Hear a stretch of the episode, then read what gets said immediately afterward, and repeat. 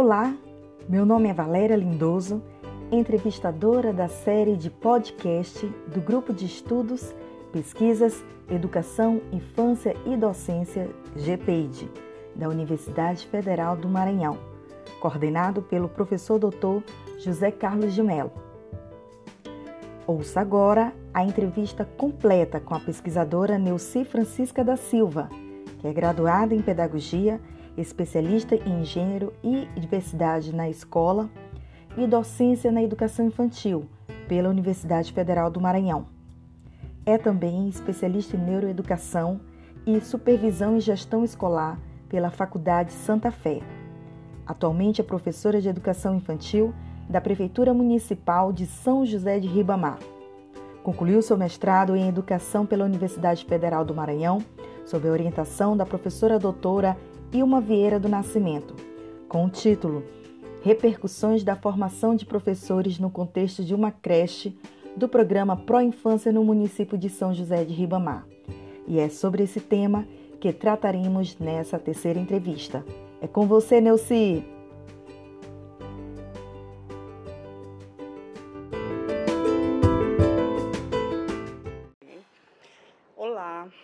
vou compartilhar com vocês um pouco dessa experiência que foi fazer um mestrado em educação pela Universidade Federal do Maranhão e contei com a contribuição, né, as orientações da professora doutora Ilma Vieira do Nascimento.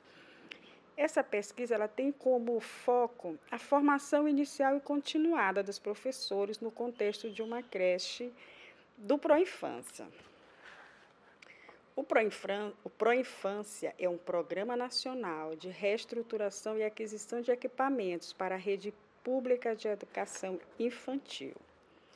Resumindo, o Proinfância é um programa de expansão de direito à educação infantil com qualidade.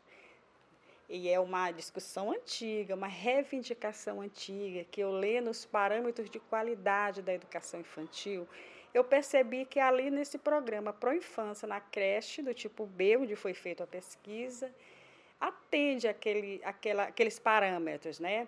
Eu encontrei um ambiente totalmente projetado, dividido para criança por blocos, né? É, tem o fraudário, tem salas de atividades, sala de repouso, solário, ou seja, um ambiente rico em possibilidades tanto para a criança como para os profissionais que ali trabalham, de desenvolver um trabalho bom, né, um trabalho com qualidade e eficiência.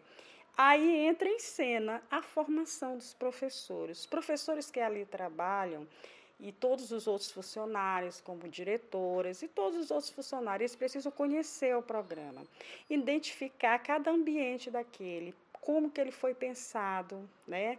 As concepções de criança que eu vi ali, as múltiplas linguagens. E eu gostei de tudo que eu vi. Achei um ambiente maravilhoso.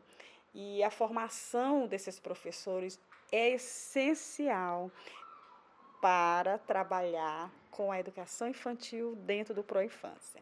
Então, essa foi a minha pesquisa, que eu gostei muito de fazer e identifiquei que ainda é um ambiente propício para futuras pesquisas, porque ele conta com uma estrutura nacional, né, um padrão nacional.